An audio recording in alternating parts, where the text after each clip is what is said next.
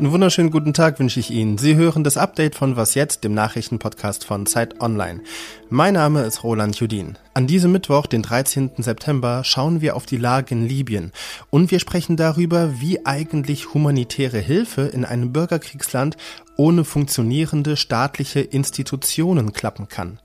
Außerdem will die EU Subventionen für chinesische E-Autos untersuchen und wer Bürgergeld bezieht, kriegt ab kommendem Jahr mehr Kohle. Redaktionsschluss für diesen Podcast ist 16 Uhr. Mehr als 30.000 Menschen haben ihr Zuhause verloren. 10.000 gelten als vermisst. Mehr als 5.000 sollen bislang gestorben sein. Krasse Zahlen und dennoch können solche Zahlen alleine das ganze Elend im Nordosten Libyens kaum richtig widerspiegeln. In der Nacht von Sonntag auf Montag hat ein Sturm für Überschwemmungen gesorgt, die mehrere Hafenstädte und das dahinterliegende Land getroffen haben. Und immer noch sind weite Teile vom Nordosten in Libyen überschwemmt. Über die Lage vor Ort und die Schwierigkeiten, Hilfe zu leisten, spreche ich jetzt mit Christoph Jonen. Er leitet die Abteilung für internationale Zusammenarbeit beim Deutschen Roten Kreuz. Guten Tag. Guten Tag, Grüße. Herr John, was können Sie denn über die momentane Situation in Libyen sagen? Also was hören Sie von dort, von den Rettungskräften?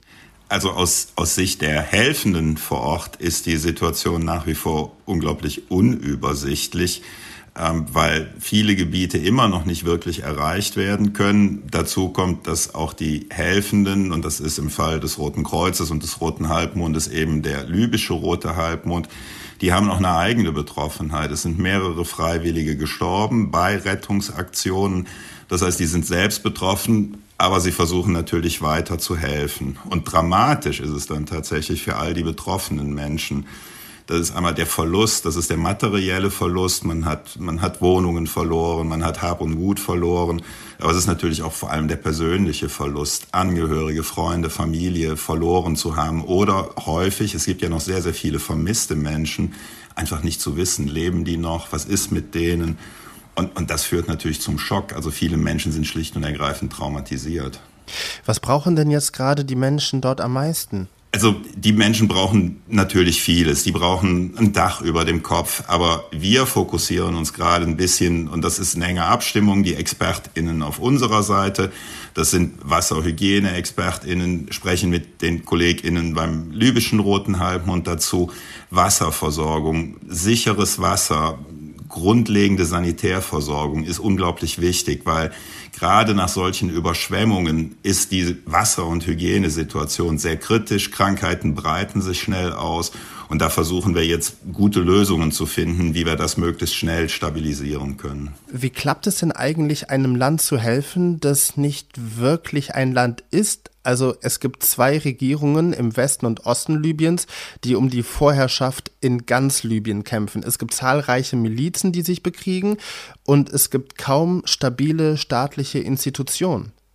Libyen ist, ist kein Einzelfall in der Hinsicht. Als Rotes Kreuz und Roter Halbmond arbeiten wir in vielen Ländern, wo Staatlichkeit nicht gut funktioniert oder Staatlichkeit einfach gar nicht mehr vorhanden ist.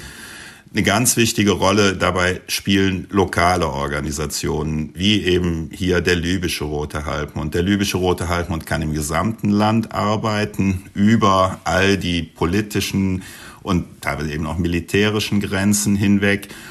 Und wir sind da seit Jahren und wir versuchen einfach diese lokalen Strukturen zu stärken, damit die möglichst viel selbst tun können und die dann eben nach solchen großen Katastrophen gezielt zu unterstützen. Aus Ihrer Erfahrung heraus, kann so eine Tragödie, so eine schreckliche Naturkatastrophe, kann die unter Umständen sogar dazu beitragen, dass Menschen miteinander zusammenarbeiten, die sich vorher bekriegt haben und vielleicht ein Land wie Libyen sogar näher zusammenbringen?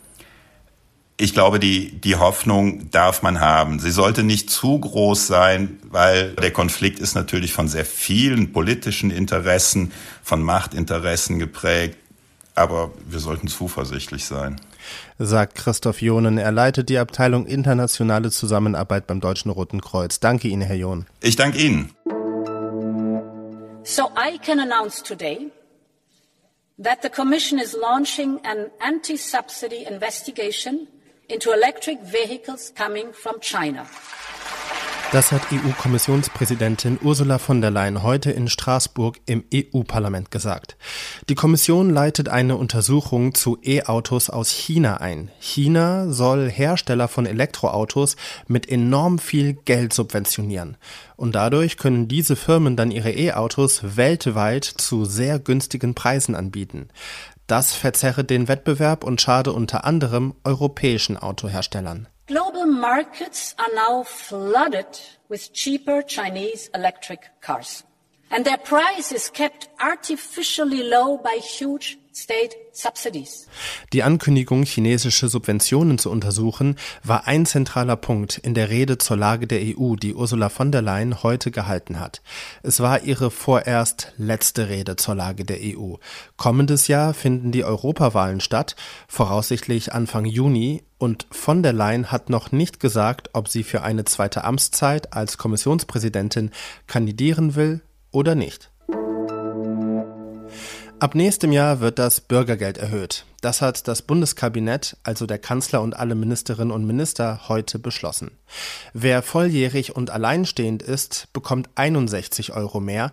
Wer erwachsen und mit einem Partner oder einer Partnerin zusammenlebt, bekommt 55 Euro mehr. Auch Kinder und Jugendliche kriegen mehr Geld.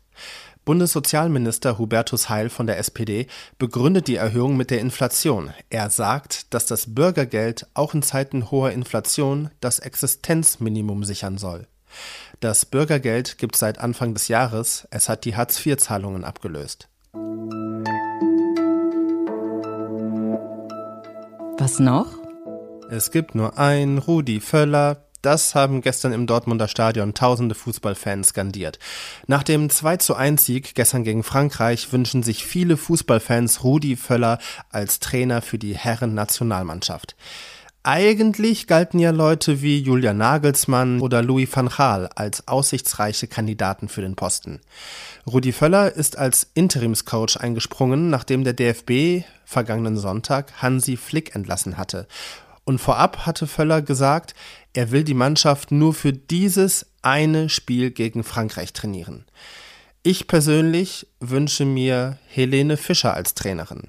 Das bescheinigt mir jedenfalls der neue Bundestrainer Omat auf Zeit Online. Den haben meine Kollegen Fabian Scheler und Julian Starnke erstellt. Sie klicken sich durch Fragen durch und am Ende weiß der Bundestrainer Omat, wen sie sich als Coach wünschen sollten. Und für die Fragen brauchen Sie auch nicht unbedingt Fußballfachwissen haben, denn das hatte ich auch nicht. Also eine Frage zum Beispiel lautet, die beste Art, Kinder zu erziehen, ist A, ihnen die kalte Schulter zu zeigen, B, demokratische Erziehung oder C, Joshua, geht's dir gut? Ist dir was passiert? Komm, wir fahren ins Krankenhaus. Den Bundestrainer Omat, den verlinke ich Ihnen natürlich auch in den Show Notes. Und damit geht das Update von Was jetzt zu Ende. Morgen früh begrüße ich hier an dieser Stelle meine Kollegin Azadeh Peschman. Sie rollt den Fall Schönbohm nochmal auf und bespricht, ob Innenministerin Nancy Faeser ihn zu Unrecht entlassen hat. Mein Name ist Roland Judin. Schönen Abend Ihnen noch. Wie eigentlich humanitäre Hilfe in einem Bürgerkriegsland ohne funktionierende staatlichen ohne funktionierende staatliche ohne funktionierende staatliche Institutionen funktionieren kann.